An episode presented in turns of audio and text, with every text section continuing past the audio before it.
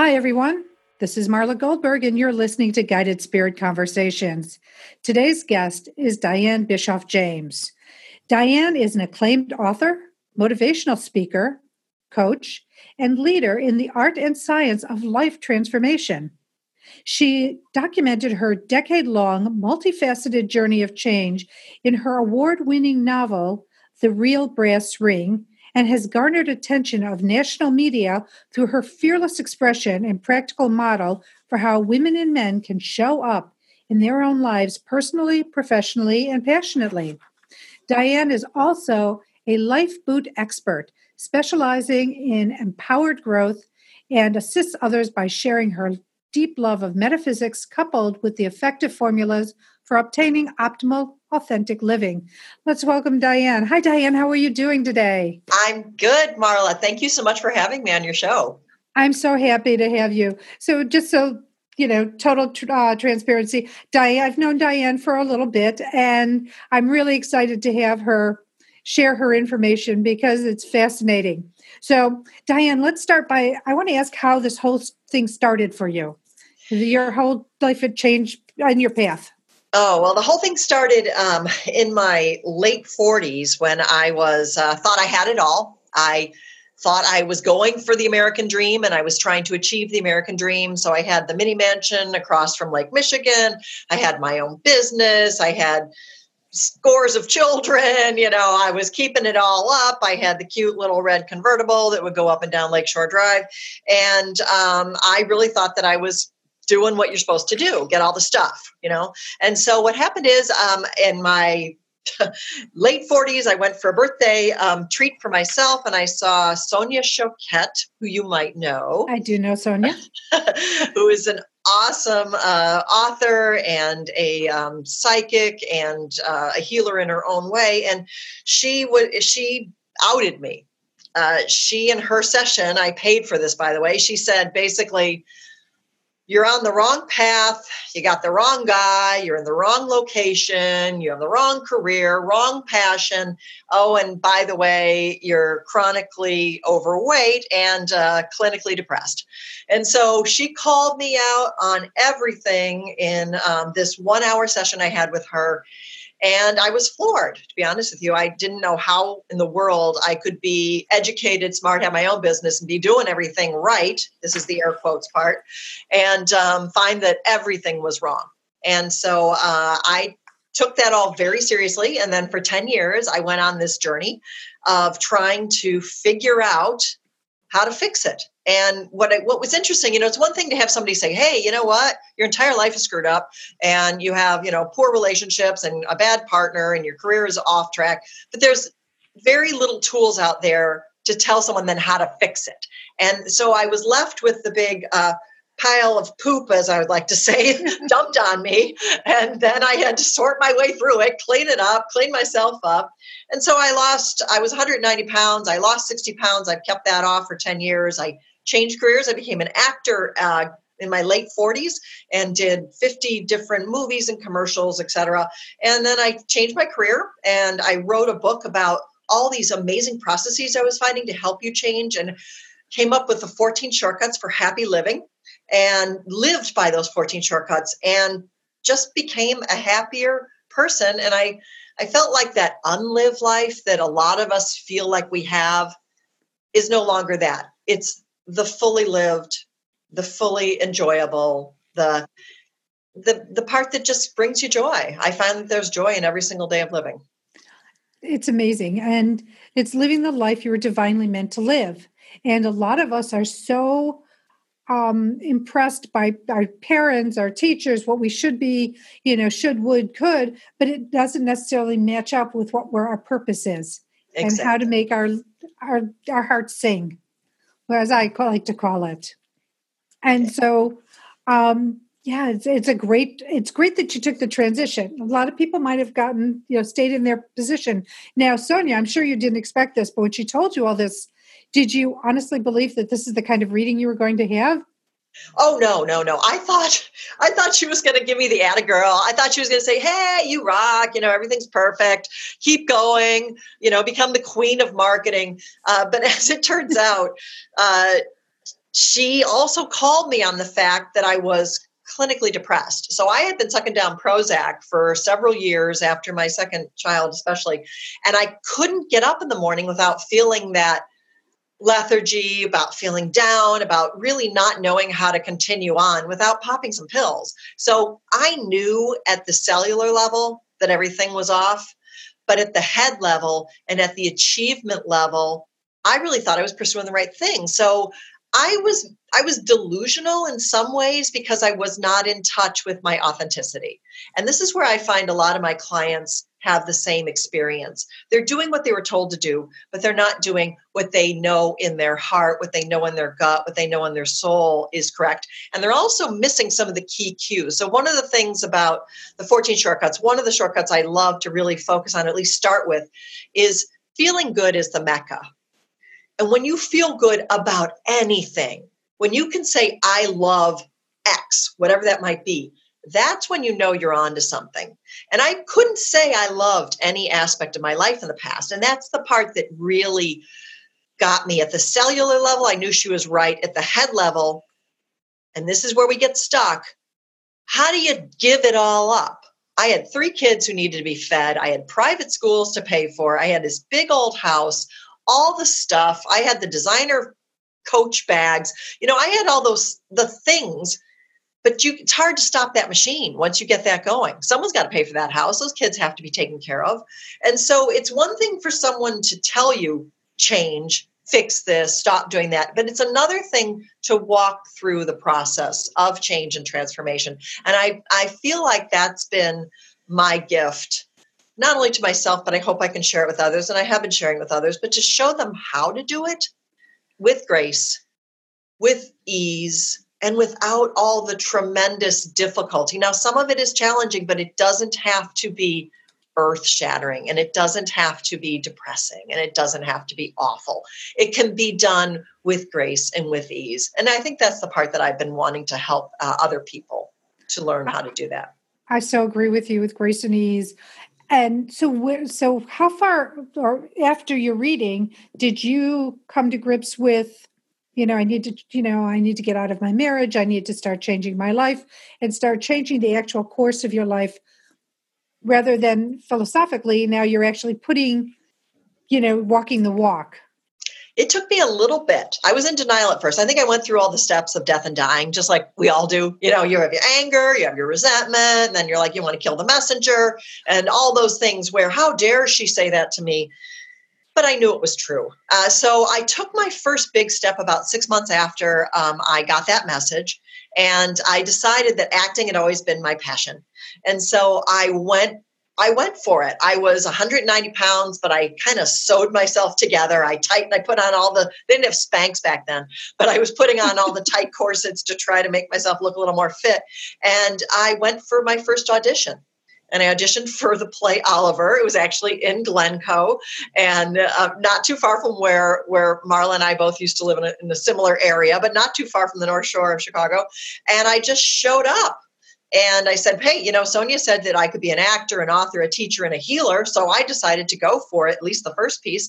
And um, the worst audition of my entire life, but I had the guts to show up on a snowy, cold February day and sing very badly and go for the lead role of Oliver, which is Nancy, and um, and I did it. I did it. Now I did it badly, and they were they were giving me that horror look. Have you ever seen you know the Simon Cowell look of yes? Did you actually just come here and did that screechy sound actually come out of your mouth? But I still got the compassion from them, and they said, "Hey, will you read for the part?" So I picked up the script and this weird little cockney accent just flew out of my mouth and I posed in the right position and I I just read about Oliver and I was Nancy and Bill's going to hurt you and all that kind of stuff. And the whole thing went beautifully and they um, they called me back about three days later and they offered me a role.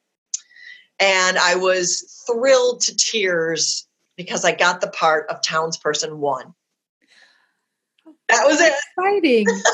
townsperson one. You know, I find that because for me, I'm great behind a microphone. Going face to face, being in front of a camera, that's that's what I'm walking. That's my veil I'm walking through now. You know, and and So I give you, I, you know, so many kudos for t- having the the chutzpah, the guts to to do that. Did you well, have any acting classes? Well, I'd I'd had it in college and high school, but for me that was like the Oscar. I mean, no, I didn't get the lead. I thought I'd get the lead, but I was I was an actor and that was the fun part for me you might i might the best accolade ever is that i could actually put actor on my resume with my one word i had a one line or something about give them some beer or something like that and and that was it i got to dance i got to sing and that was the first step and the reason that this is so important and tying back to feeling good is the mecca it felt so good to have the lights on my face, to be jumping up and down on the stage, to put the little boots on and and the the I had the corset on and the the flouncy skirt, and I lost thirty pounds doing that show. Wow! Because I felt like for the first time in my entire life, I was doing what at a soul level felt right for me and it was so fun and they they also they they auditioned you know you you rehearsed to death which is great. It was good experience. Um, i danced and sang every night for almost three months and the weight just fell off. I did almost nothing for the first 30 and because i was so i was resonating once again i was being authentic i got my vibe going because vibes are critically important because this is a vibratory universe. Yes. And the world started to shift. And that was the first shifting point so when you when you take an opportunity, and this could be an opportunity in any day to do one thing that you can say you actually love to do, that's when you know you're on the right track. And it can be super simple. This does not have to be difficult. It could be, you know, for us, we have I have the the fells nearby, which is like this beautiful forest preserve, and it's mountainous and hilly and rocks. Getting out for two minutes in there changes my vibration. So I know that it's right for me to get out as often as I possibly can in that situation because no matter what's going on, the world just falls away. And I just am one, I'm one with the universe, I'm one with myself, I'm one with peace, joy, and love. And that's it. So you only need to do that every day. One of the biggest tips, and I always tell my clients look for a minimum of, I'm going to say half an hour. An hour is even better, but if you can do just half an hour of something that you can say you truly love, you're going to change your vibration one day at a time. And you raise your vibration. Yes. You absolutely. know, doing what makes your heart sings. That that's the way I you say the same thing you do. Doing what makes your heart sing raises your vibration and things do fall away. And you start looking at things and perceiving things on a on a different level altogether. Yes, absolutely. And that's how you can move from because one of the big tricks about change and this is something that a lot of people don't don't discuss, but the truth is, you cannot create from lack. And many of us, so many clients have come to me and they'll say, I had one client come to me. Um, it was probably in one of the shows that we were both at in, in Chicago. And the client came and said, I am devastated. I just got fired from this job. I was granted i was miserable i hated it my boss was mean to me um, i was being you know i was over my head. I was working 24 7. They were calling me every weekend, but they fired me. And so I can't move on. I, I you know, I, I don't know what to do. How am I going to fix this? And I said, well, first of all, you're missing the important point. you should be celebrating the fact that you were released from your job we're always released when things are bad enough and their things are on they do not vibrate with us on a uh, on a level that is um, com- is positive and moving us in a higher evolutionary stance we will be removed or released. I said so number one you're missing the point that you need to celebrate. You really need to celebrate the fact that you are now free from something that wasn't working. And the second point of this is once you get into that piece and you move from lack to a either I say neutral to positive state. You can create from neutral, but you even create even more strongly from positive.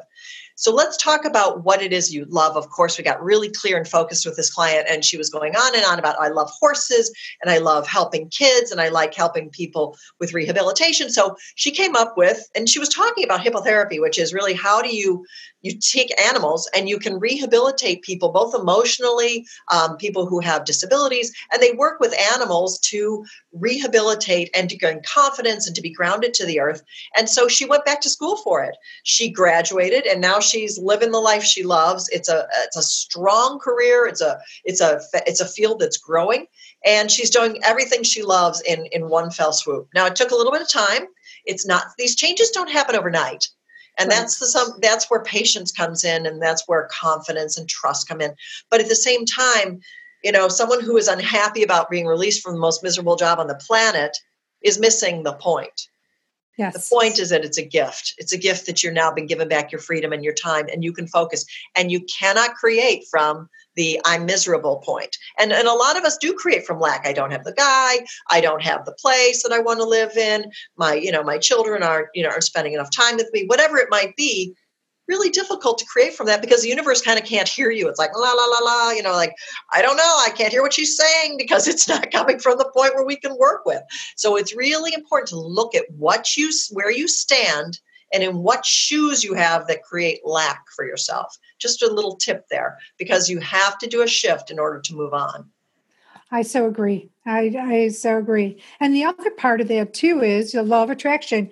You know, if you if you're coming from a place of lack or you don't have or you're miserable at, what you're going to bring is another guy that doesn't work for you, another uh, job that doesn't work for you, another home that doesn't work for you. Your kids aren't going to get any closer to you because you're coming from this low vibrational point.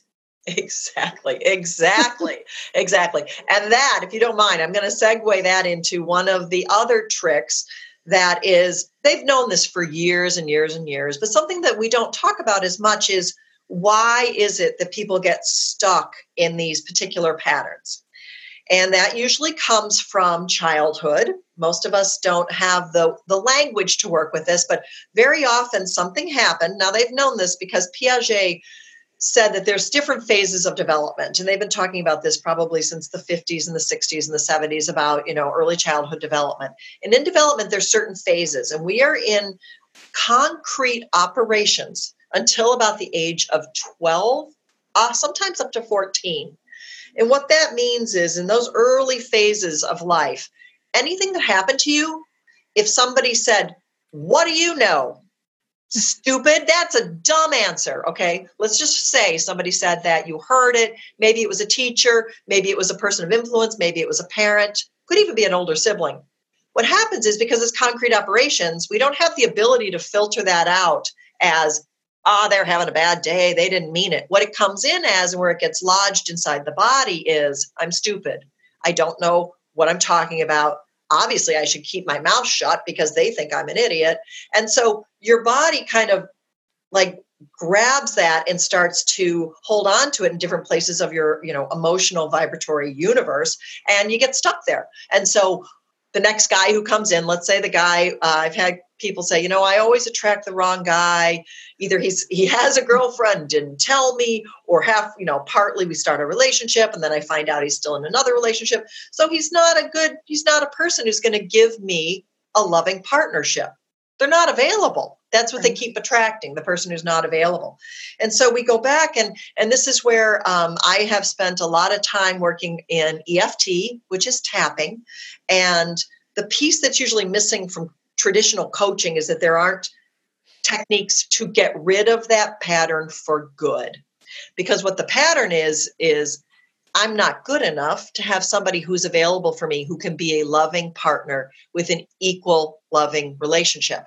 And so, uh, just one quick example I, I have, um, and this is a, a different example, but I had this one client come to me, beautiful young girl. And this is a person who is just early in their 20s, and she started a new job and she found me at one of the shows and called and said hey i just i need a session i need to get rid of this pattern i said great tell me what's going on she said i'm in a new job and everybody hates me she said, My boss thinks I'm terrible. She thinks I'm not good enough.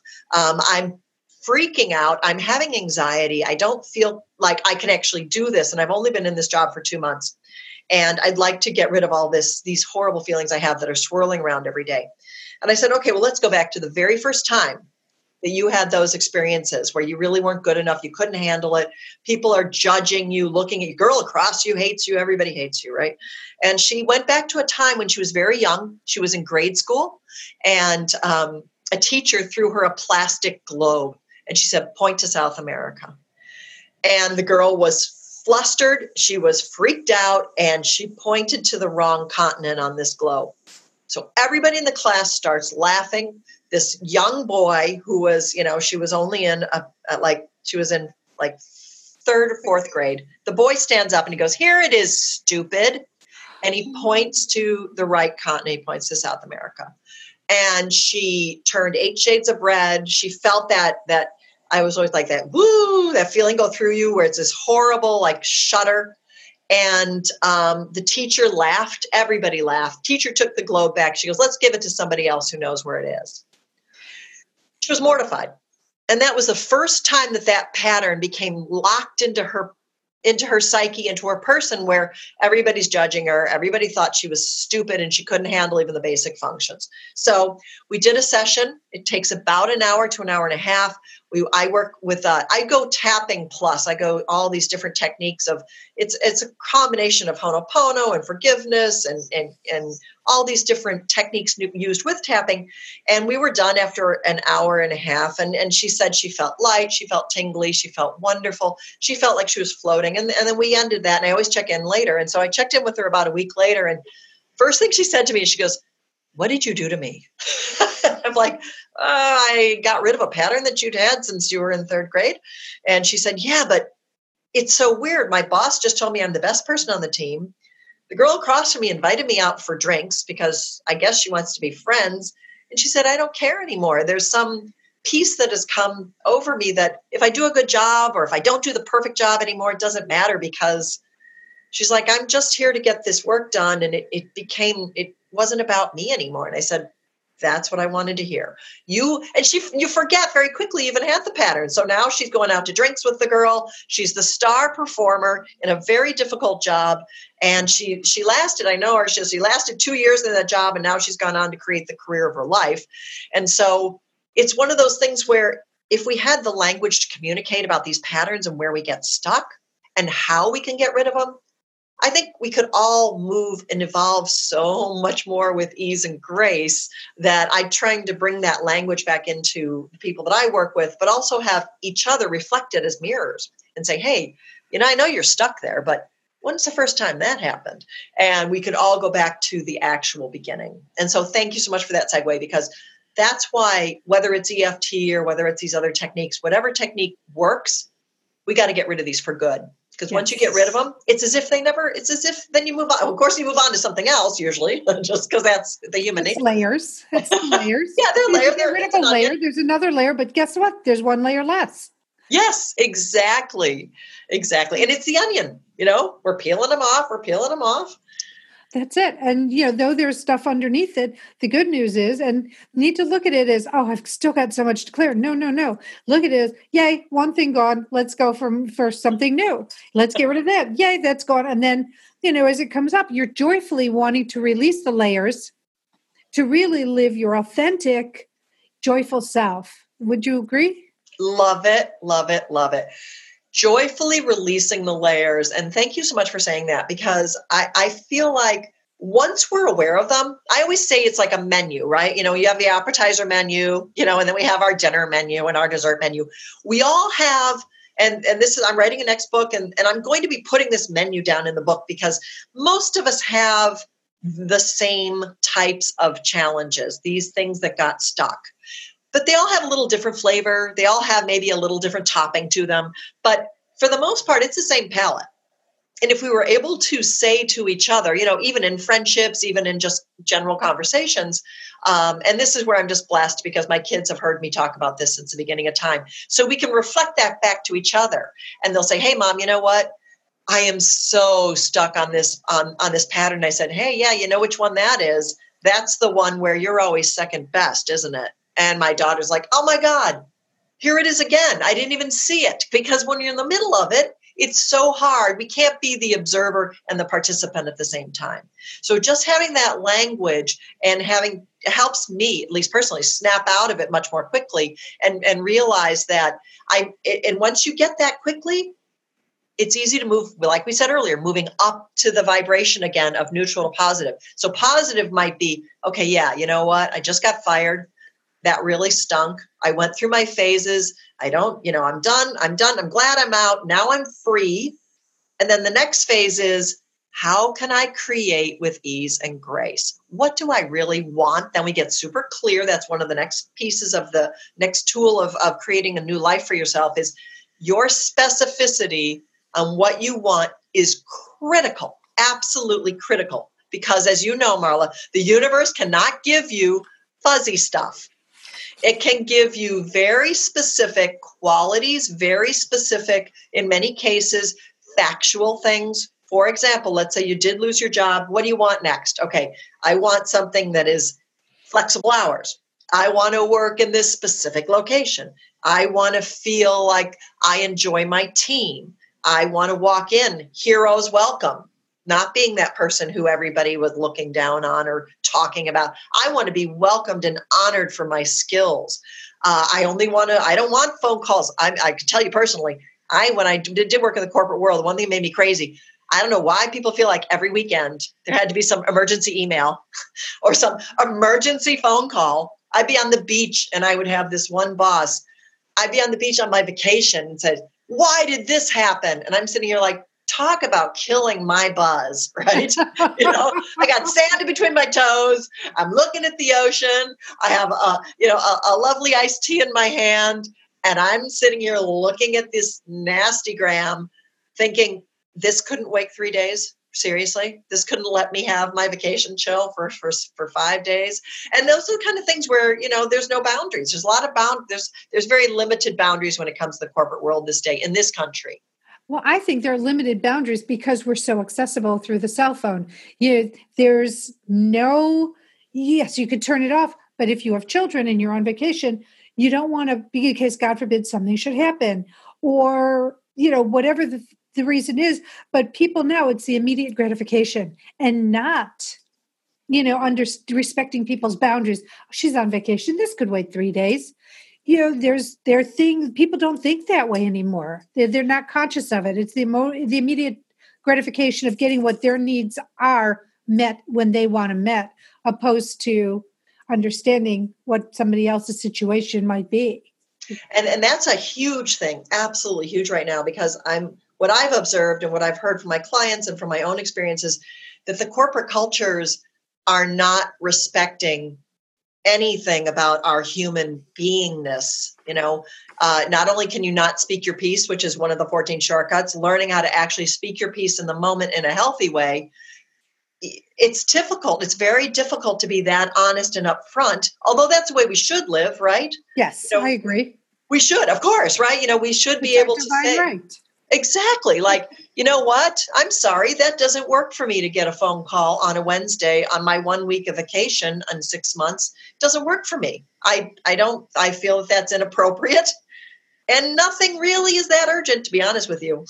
you know, it is. You know, what? You have another building that can wait three days to get leased. Guess what? It can wait three days.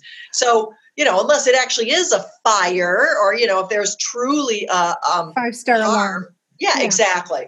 So I, I just feel like that's something that in the future, I hope that with all these different movements and the anti bullying and all that, a lot of these corporate cultures are not supportive of the things that we are now, I think actually embracing much more so, which is to be completely, you know, to speak your piece has always been one of my biggest challenges because I, I grew up in a family where I always said there was a rug in the middle of the family room and it was five stories tall for is for those are all the lies and all the things that we didn't say all the things we wanted to say all the things we weren't allowed to say all the times we had to sneak around. I mean i don't think my mother told the truth in her entire 84 years of her life because that's what she was trained to do. Keep the peace keep the peace by keeping your mouth shut and you know she'd go out and buy something. Oh did you go to the store? Yeah. Oh i only got i only got one little thing. Well that little thing actually was eight items which probably were you know several hundred dollars but we never you know she could never say that. She could never buy something she would enjoy and celebrate it. She had to hide it. You know i mean yeah. so that was just that was just what they learned back then you know so let me ask you a question. Going back to somebody's on vacation, they get this five alarm call, and it's a, like a one alarm, and you want to go and tell your your supervisor, your manager, "Hey, look at you know, I found that the you know there's a boundary issue here. I was on vacation. I really believe this could have waited." Now, people who you know you want to do this, but the person receiving hears something completely different they hear you criticizing, judging, telling them how to do their job, and then they react badly to what you were trying to do as a benevolent conversation, as a boundary um, forming situation. Do you have any okay. suggestions with this that? is a good one. This is such a good one. Oh, I can be really honest with you. I'm going to be really transparent. Um, part of moving here, one of my last phases of my reboot was to come to the east, uh, in the Northeast, because I just love the ocean and the mountains. And I just wasn't finding that in the Midwest, and I needed to make a shift. So I did that. But as part of that move, um, it really forced me because I have two kids in college, one in college, and then for that's four years of sixty-five thousand dollars a year, and then I have another one coming up behind her, so that's another four years of sixty-five thousand a year. And so I took my hand back into the corporate pie to see if I could use some of my marketing skills and help and support. I mean, I have to support these children. And so in doing so, I did that, Marla. I haven't told this to anybody yet. So this will be a breakthrough. I said in the first two weeks of starting this new job, there was this woman and she had a similar position. We were basically, I was actually more skilled and more senior, but I came in under her. And I always thought she would just kind of be at arm's length and that was the way I would I would report to the president and we would just kind of collaborate and I was like that was cool.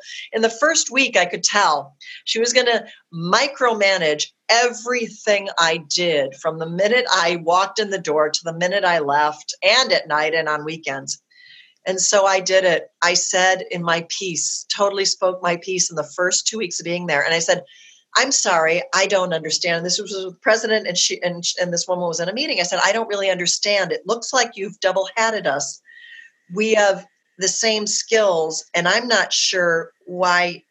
You know, I'm not sure why sh- she's telling me what to do when I am equally skilled, and it seems like we're both doing the same thing. And I'm not sure I understand the roles and responsibilities now. Exactly what am I doing that's different than what she's doing? And I thought I was going to report to the president. Well, they were a little taken back by me being so upfront. and needless to say, that started out a very difficult relationship because she was still trying to micromanage. She knew I knew what she was doing, I didn't like it. And I tried to be respectful. I tried to, I spoke um, in my piece the whole time and she walked in and fired me uh, at the 90 day mark. And she walked in and she just said, It's not working out. And I was presenting to her all the millions of things I just completed. And, and she goes, It's just not working out. And she goes, I think you'll be relieved. And I looked at I said, I'm not relieved. I'm shocked. And I, I don't know what it is you're talking about. I've produced everything you've asked me to while she sits in the ivory tower and did nothing. I said, and uh, that was it and uh, you know in this day and age it's a right to work you know and we we're in a right to work state and she can do that. So the challenge here that goes full circle. I believe in my personal life it's 100% important to be speak your piece. In the professional life it's possible that that can end up like i did. It's very possible that they don't like it and that you have to be i think we're going to have to groom employers. I think we're going to have to work together on everyone having an understanding in that even if you call something out as being honest and truthful that at the same time that doesn't have to be threatening. It could just be hey how do we work this out together? I had actually acquiesced and did everything she wanted. While she did she produced nothing and i would produce everything and she would present it as her own. But i accepted that and was willing to continue to do that for the important reason is that I was trying to support my kids. Now, right. as it turns out, that is always a blessing, as we know, because it wasn't a good fit. So at the end of the day, this is the other tool. Always look for the fit. Because if the fit's not right, eventually you're going to get a giant blister, a giant rub. Eventually it's going to be bleeding. You know how it is. If the shoes oh, don't fit, they don't get better, usually. Right. And so it was a huge blessing because I got out of a situation that was making me emotionally ill.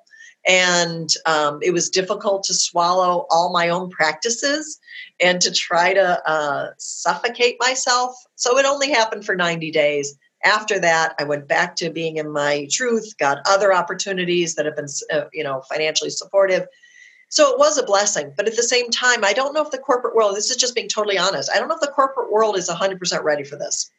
So I think you have to do it in in in bits and pieces. Be honest with your coworkers, your boss. You might still want to very slowly, very gently just say, you know what is the best solution be solution driven be um, always be with uh, this is at least what i found about going back to the corporate world if you're presenting a, a solution that has benefits to it if you can show that and back it up they'll almost always listen to you so that was the easiest way for me to work my truth into a very palatable solution so it, that's a tough one that is t- that is tough because that can be the consequence and i was you know I always like to be honest with everybody. But then here's the here's the upside, as we were talking earlier. When one door closes, something else is going to open up. A door, a window, it's going to open up for you. You just have to be aware, pay attention to the oh. clues oh, that are coming. Absolutely, and that gets back to what we were talking about. And one other great tip is when you get this level of specificity in the future. So you try on a pair of shoes, job didn't work didn't like X, Y, and Z, whatever it might be. The next one, the next version of it can be exactly what you want. So you want, again, this would be coming into the shaping of whatever you're looking for with specificity. Now, let's say I want someone where I'm actually the decision maker. Let's say that's one thing that you want. I have a person who I can work with well, and I can speak towards a solution driven uh, answer all the time. And then you know, I, you know, to be honest with you, that wouldn't last for too long. I'm, I'm a little too, uh, I've been working on myself for too long to sit in a uh, victimized position for, for more than a very short while because the one thing that none of us want to do is to sit in that victim chair. Right. And it's the place where a lot of people do sit, unfortunately, still. And for someone like you or myself, not discounting anybody else's efforts, I know what we've done to you know change our lives to take ourselves out of the, that victimization road role and then be ourselves be transparent authentic and move forward. And these people too can understand that they can do that as well. I mean absolutely absolutely and to and to also call yourself out on it. So one of the other 14 shortcuts and i'm going to have this for all of the listeners you can get them for free it's going to be on my website and we'll share that at the end but one of the other important 14 shortcuts is to tend to yourself. So, part of tending to yourself, I do believe, is to be just scrupulously honest with what you're doing in the moment. For example, if and this is there's this is, a lot of examples can come to mind, but part of this is about being in integrity with yourself.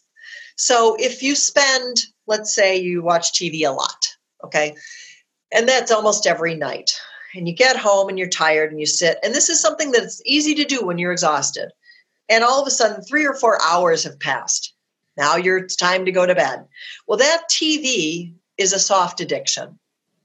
And just be really honest with yourself. It's amazing when you turn off the TV after an hour, how much time you have left in your night to do things that are more fulfilling to for yourself every once in a while it's fine to take that little escape i have no problem with that but i had to watch myself because i was getting so exhausted and then i'd come in and just turn the tv on and go to bed. Not only is the tv a bit of a drug but it's not fulfilling. It's a it's a one way relationship. You have given your energy into this box. You don't get anything back.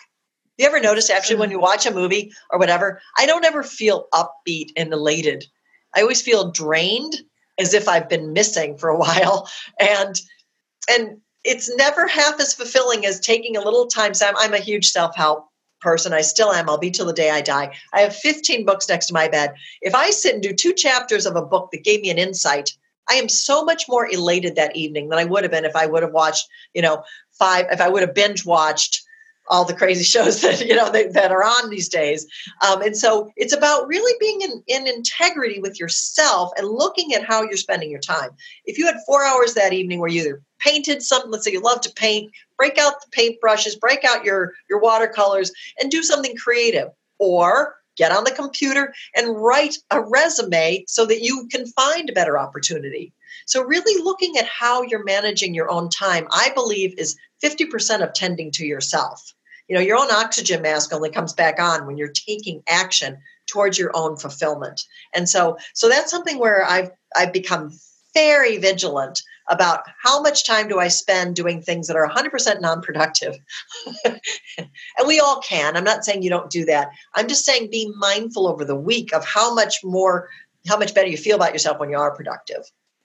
Especially if you've got projects you really need to tackle for yourself, things you keep promising yourself, like I'm going to finish knitting that scarf or you know doing that crossword puzzle whatever it might be as simple as that or it could be something bigger. Yeah. You know, watching yeah watching how you spend your time what you do. Yeah and and i'm i'm trying to write another book. I am writing another book. There's and, and i understand how and i and i use this for this is just a tool. Ask yourself if you're doing what's most important right now and that's again so, what is most important? And this is something actually I heard from Deepak Chopra when I met him in person. He was in Chicago. We we're at an event. And I asked him a question. I said, You know, what do you think is the key to your success? And he said, I do what's most important first. Now, I don't go. know why. That's such a like, oh, yeah, of course, right? That makes sense. But it's, but, it's so simple in, in theory but it, for theory, people to implement because other something might pull you away and you'll say oh no i not i need to do x y and z instead. And sometimes you procrastinate the first thing yeah the most important things because they might need more attention and you might have to really focus on it. And people come in it's like i've just put a whole day in.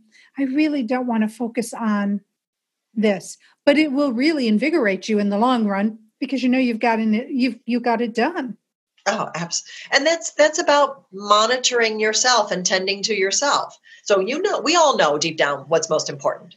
And this goes back to do you want to have the unlived life or do you want to have the fully lived life?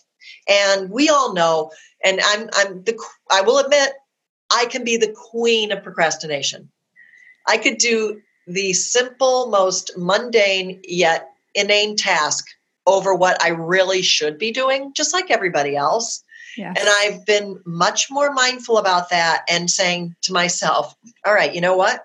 You can get back to the stupid stuff soon. But right now, you're going to take two hours and you're going to work on the book. And it's just, maybe it's a writer's thing, but it's to me, it's always easier to, oh, you know what? I haven't gone through the cabinets in the bathroom in two years. Okay. so all of a sudden, everything's out of the cabinets in the bathroom. I've got stuff all over the floor. I'm like, wow, look, I found soap you know, okay, granted, I, you know, like there's millions of things that you have in your cabinets that you probably don't even know you own. But at the same time, that wasn't the important thing, was it? You know? And yeah, okay, we got soap, we got one more bar of soap, but I really then stopped myself. I'm like, okay, okay, it's time now, you know, and put I put my little clock on, I time myself, I sit down when that thing starts, and I don't stop until the it even if it doesn't matter if I write anything or not, but at least I'm focused on that work. And so those are the kind of tools and techniques where if you just really think about what is it going to take to get you to start that important task. And for everybody, might be a little different. For me, it's a little. I have a little um, uh, uh, like the old fashioned um, egg timer. Okay. Yeah, I have one, and I, I put it on, and it goes for an hour. You know it's not an egg timer. It's a it's it's one of the the little uh, sand timers. And um and that's that's what helps me and and i do it. I when that when that thing's on i respect it and i do exactly what it says. I start working. When i was writing my book it was the same thing where i had like okay i'm going to put x amount of time into it because i had a whole plate full and i could have very easily put everything else before getting this book completed. And it's like no and it it was just a real a true labor my those are my air quotes of love because it was a lot. And because when you're dealing with something that's autobiographical like your book like my book is going to be you know you get triggered by the things that come up and you really want to sort of run away put your head back under the sand and like not want to deal with what's coming up rather than dealing with it. And i learned how to deal with the things that were triggering me so i could proceed and go forward and i don't know if that's how you felt when you were writing your book yeah, I'm not one of the writers that uh, I know that there's probably five books in me. Uh, one's down, one's underway. Uh, but for me, it's not easy. I, will be honest. Um, I'm not the person who says, "Oh, I just love to write. I can't wait to write every day." For me, I feel like I have to get plugged in by some huge universal source. It goes into my back. It makes me shake, and then I sit, and words just fly out. So I have the ability to put a lot down quickly. But sitting down and making myself start is almost um, it's almost an aversion and I know a lot of writers have this too, even very talented writers. I've, you know, you, you hear about all those stories where they have to go to, they have to put themselves in some cabin in the woods where there's no distractions and no people, and then these masterpieces come out. I probably would be a really good candidate for that. um, but, but at the same time, it's important for me to, uh, the first book, I, I couldn't not do it. It was that it was a more painful to not write it than it would have been just to spit it out. But, but what I want to ask you about, I thought this is, you brought up a really incredible point. And that's about the fact that sometimes with these um, patterns, it's about hiding. Yes. So Marla the hider and Dianne the hider, honestly, real strong pattern for me. Could be, could be. Now I've overcome her. I have to overcome her almost every day because uh, somehow, probably growing up in the past, there was a time when it was much easier to put that like literally to put your hand over your face and your eyes and say, please don't see me. Because if you do, you're going to judge, you're going to like not like me or whatever, whatever comes along with that, whatever negative uh, result is from all that hiding. But the hiding feels sometimes a lot better than putting yourself out there. The hiding is easier than putting yourself out there. Yeah, it feels easier, better in the moment. Right. But, but as far as, but you can't, but you can't. I mean, in, in a, in a in a beautiful world where there was no judgment and there was no possible negative there really is no negative consequence but we believe there might be a negative consequence whatever that might be that kind of pain and i've and, and this is something where tapping is incredibly helpful even for yourself. So when we get to our our tools and i can show it to you a little bit um, i struggled with why it was easier for me to duck and hide than than to put my entire life out there for people to to to review and and relate to or not. And um, i got back to some pretty old stuff and it was really amazing to me how tapping my way through it broke me free once again to be able to sit down and just crank out an entire book where all my dirty laundry as i like to say you know sonia included took everything put it out there and let everybody do with it what they like hopefully get help and assistance from it. But in some cases uh, my family hated the book, hated it. They are they were awful about it. They were critical. They told me it was trite. They told me it was not worth reading, which is funny because I have, you know, I'm very blessed. I have uh, like hundreds of five star reviews on the book. So I know that that just came from their point of view because I exposed everything that we weren't supposed to expose. I right. told all the secrets. I did the dirt, right. real dirt, and and they didn't like it. So here's the naivete I thought everyone would be proud of me. Isn't that so funny? I'm like, ah, they're going to love this thing. Well, you can't take a hiding family, expose them in front of the entire world, and then me, rose colored glasses, thinking they're going to be proud of me. It was just the opposite. So, so that's the thing. You know, you got to let go of the got to let go of the attachment to what you think is going to happen on the backside of it, and that that's the that's the beauty of it. And the other piece that I'm going to interject into this is the fact that most of the time it's their issues, it's their stuff.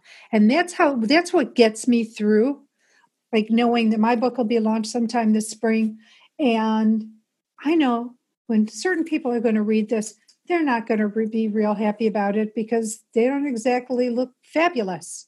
But it's the reality of my life being transparent. But what what comes to mind is I now have able to toss it back and say, you know what? This is their stuff. This isn't my stuff because I know what I did to work through my stuff. Right. Just right. work through my issues.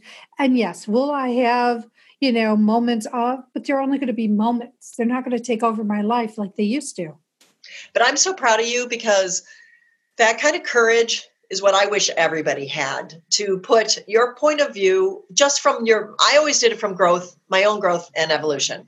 So when I did call people out on things that happened that were not right, and um, you know, I, I discuss everything about the divorce, about running downtown, and having this. I mean, I was cougar dating. I mean, I was I was having a great time, but and then I had a relationship that was so dangerous and so devastating with this person who had huge addiction issues. Um, and I put it all out there. But at the same time, I congratulate you for having the courage to do the same because that's how we should live. Hey, look, I did this, it didn't work out. You know, this person almost killed me and seriously almost killed me. And this is how I worked through that. And here's the upside of it. Here's the lesson. Here's the nugget. And if you can get anything from this nugget, then this is a win and and I agree with you. It's all about letting go because I I've had a, a, few of those where um, they didn't all work out. Again, I, I can be a little Pollyanna in that I always think that people are all love and light and you know blessings, blessings, blessings, and sometimes people don't like the stuff that I say. to be honest with you, and they don't like the stuff that I write, and so uh, so being able to let them have their own reaction because I get out of their circle. Another one of the 14 shortcuts you're not in anybody else's circle. They're in their own. They can have any experience they want in that, whether it be for health or well being or illness or lies, cheating, stealing, whatever they want to do, or acceptance or non acceptance or judgment or whatever. But your circle is the only one you can manage. So when I finally got that lesson that their circle is there for them to have a 100% complete experience, um, then I was able to really just release that control and that's what it usually is. You want the other person to have the reaction you want them to have. And that's not we all know that that's not right. And also it's not realistic. And it's also not helpful. You've taken away their right to to to grow and to have reaction. Exactly. And that's what we're here for to grow to learn and to to become as authentic as we can be Exactly, exactly. So I can't wait to read your book. I'm very excited about it. I want to read about all your juicy stories too. And, and, and just so you know, um, I've you know I've lost a few friends off of this, off the book, and um, more so in that not that they were having a bad reaction, but my family eventually, just you know, after a couple years of it, I think I think they have uh, softened. And um, the person who was my father's a tough guy, and he's the one who weirdly actually said, "I read your book, and I think I think it's pretty good." And I'm like, "Well, that's great because I, you know, I, I went after, I, I I told what he did and how the experience was with him, but I tried to do it with as much compassion and and um, honesty as possible. And I think he got that, which is weird because I thought he'd be the one that wouldn't get it. So everybody can have a different reaction to it. So that's also part part of the entertainment is to see how people have uh, have a different experience with it. So and I know from you and from I know from me and also reading your book that when we're sharing the stories, we're not sharing the stories to make somebody out to be a bad guy or a bad gal.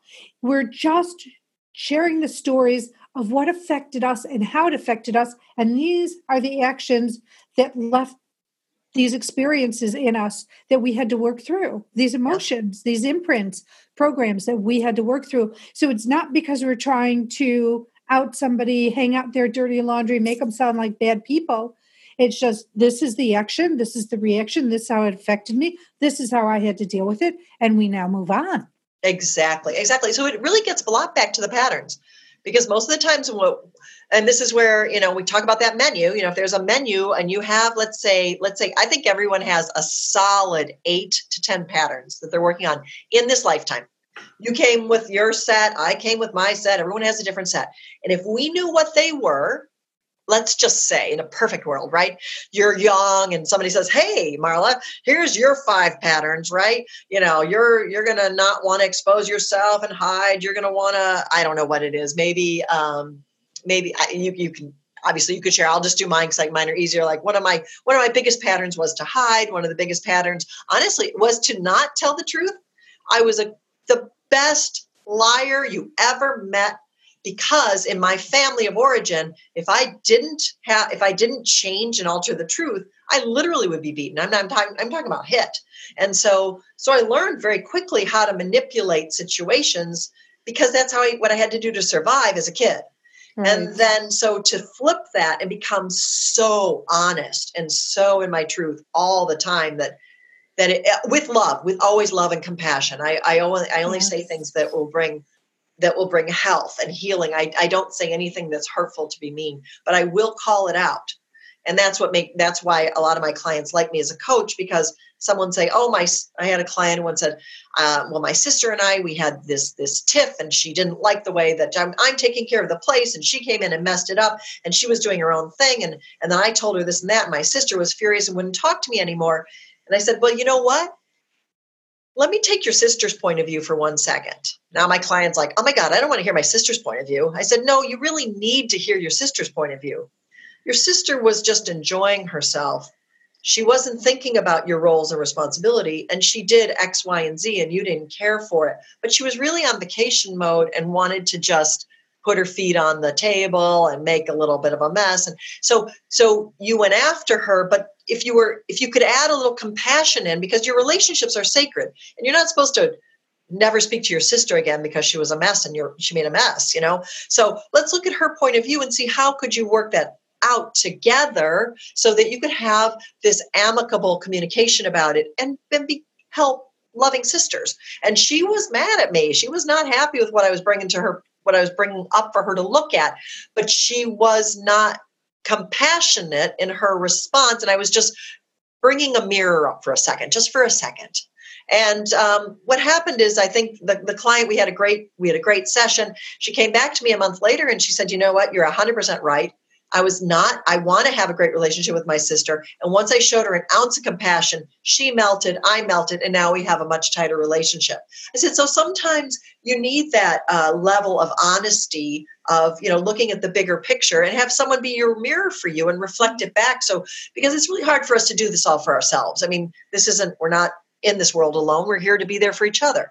So, anyway, so those are the types of things where you can take one pattern that was so ingrained of being a lie and a cheat well uh, not a cheater but you know a lie and manipulator and then being so brutally honest that you have to really make sure that you can say it with with some ease so people can hear it but understanding that there's tremendous value in being 100% authentic and speaking your piece in the every minute as i say speak your piece with everybody at every time for the highest good. That means you don't you don't say i don't ever say mean things but um but maybe honest things that people need to hear. And so that's just an example of where you can flip it. And that's important because then i think that lesson's done. Do done. You don't need to be you know the the the sneaky person anymore. You can be the honest in in, in you know loving person and caring person Exactly. So, Dianne, um, we're running out of time. So, I don't know if we have time now for the tapping, but you've given us so many tools and techniques during the show. It has been amazing. But I need to do my charity shout out because I love my charity shout out. And I know yours is for the Alzheimer's Foundation of America. So, could you please share why the, the Alzheimer's Foundation has such an important piece for you? Uh, yes, thank you so much. Um, my mother is uh, 84 years old and she has severe uh, Alzheimer's, and um, it has been a journey with her. Uh, her memory now is maybe about 30 seconds, and um, so she has she's in a very advanced stages, and she's a loving, beautiful soul.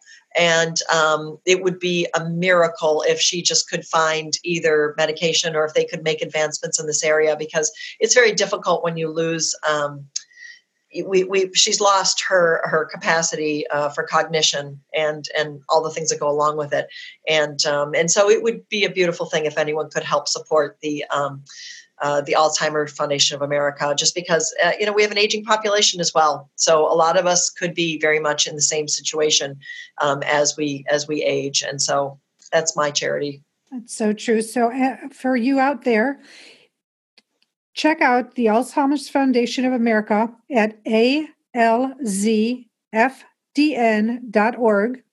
and look in it. If it resonates, if it feels good to you, please help them out. Give them something so that whether it's time or money, anything is, is appreciated.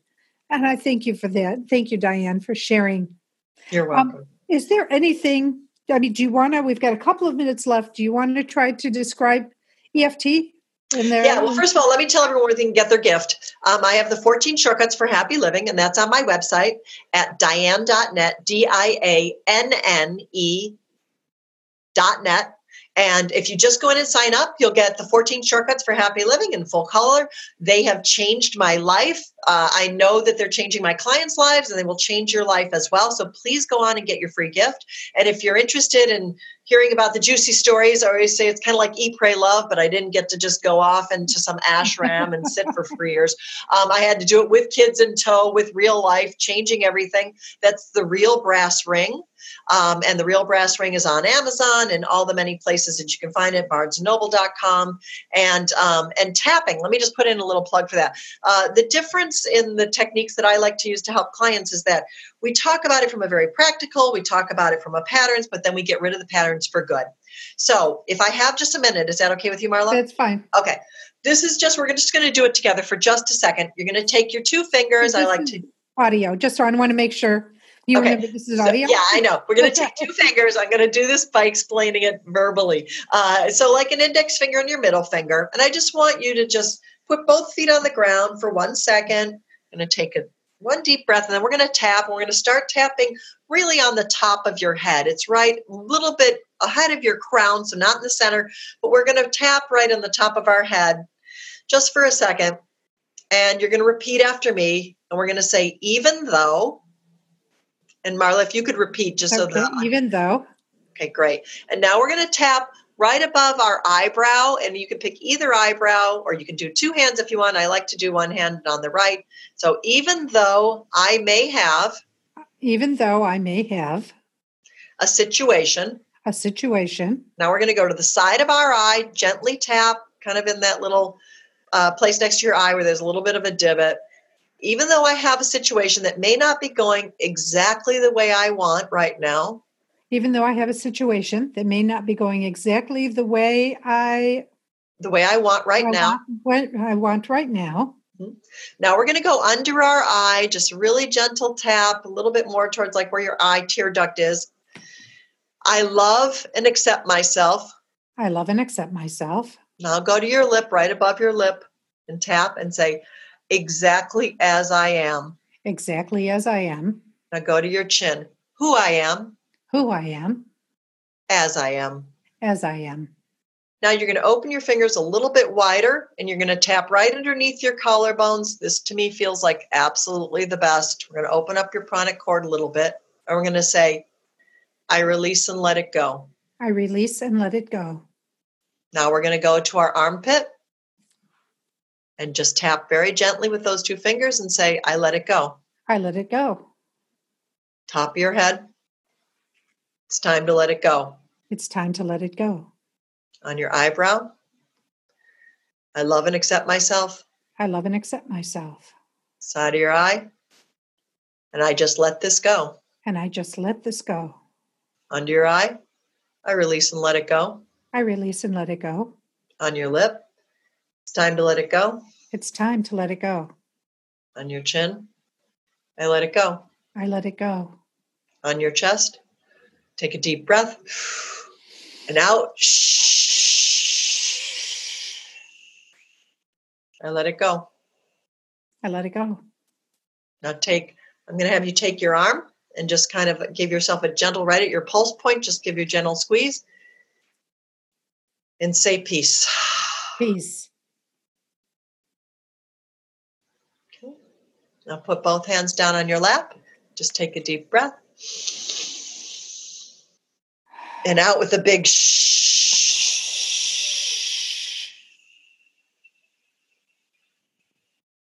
And say peace once again.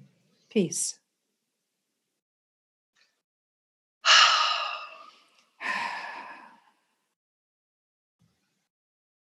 And you can use this anytime you want for any situation. Sometimes I even use it like if I'm waiting in line and I'm feeling kind of angsty about like, oh, the post office is going to close. I'm still standing here in line. And I just tap myself very gently. You can just say, I love and accept myself exactly as I am. And I let it go. And very easily and gently, it shakes up your uh, energy system. It opens up your pranic cord and it allows you to take whatever's going on and you'll i always feel a release there's a gentle release now when we do it on an intense thing and we're getting rid of a pattern It goes super deep. We get into the meat of it. We go into what happened. For one minute, you feel uncomfortable. And then this lightness comes over you when, when that pattern is released for good.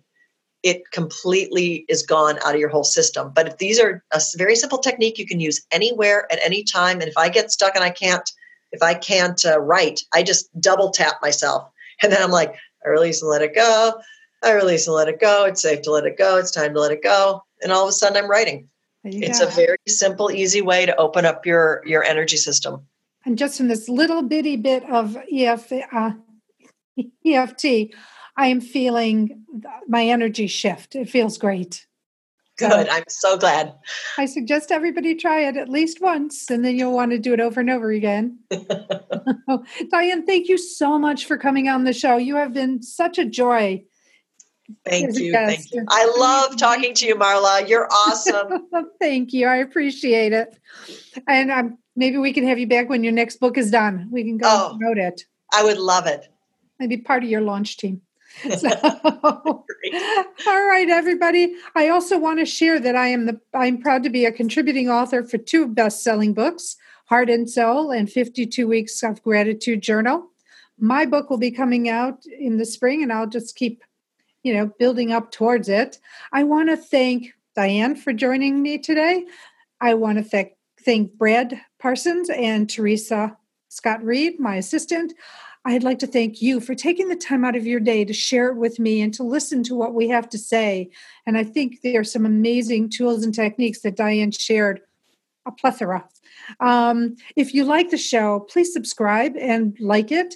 Uh, I would love it if you would leave a comment or if you have a question or a suggestion, please send it to me at guidedspiritconversations at gmail.com.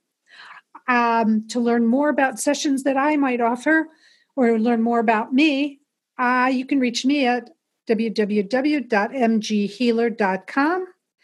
And once again, you can reach Dianne at dianne.net, and that's D I A enne.net. You can check her out for sessions, her book. She's got amazing quotes on her website. You'll really love it. Until the next time we meet, I'm sending you love, joy, and prosperity, and of course, peace. To the next time.